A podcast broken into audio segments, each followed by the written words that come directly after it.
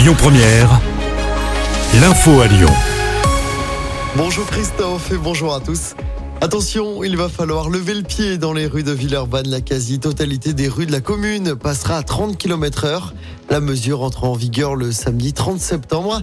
Certains axes resteront limités à 50. C'est notamment le cas sur les boulevards Stalingrad et Laurent Bonnevet. On vous a mis le détail complet sur notre application. Damien Rieu sera-t-il condamné pour diffamation envers Karim Benzema? Réponse ce mardi. Le militant de Reconquête était jugé en juin dernier.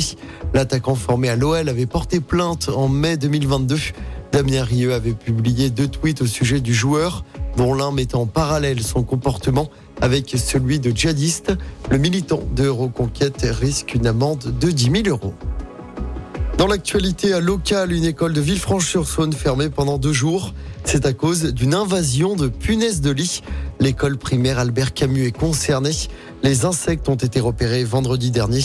L'établissement doit normalement rouvrir ce jeudi.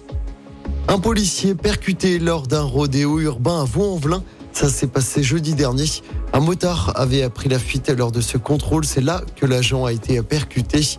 Le policier a reçu quatre jours d'ITT. La moto était volée et le suspect âgé d'une vingtaine d'années n'avait pas de permis.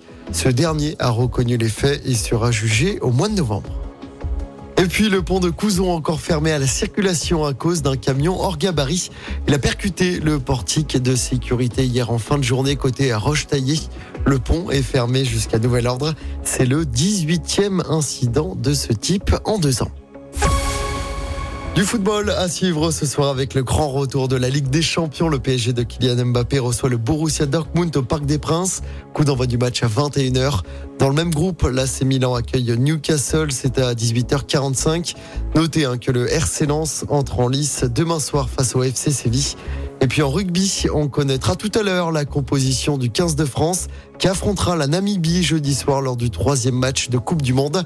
Un retour des titulaires qui ont débuté face à la Nouvelle-Zélande est pressenti côté français. Écoutez votre radio Lyon Première en direct sur l'application Lyon Première, lyonpremière.fr et bien sûr à Lyon sur 90.2 FM et en DAB+. Lyon Première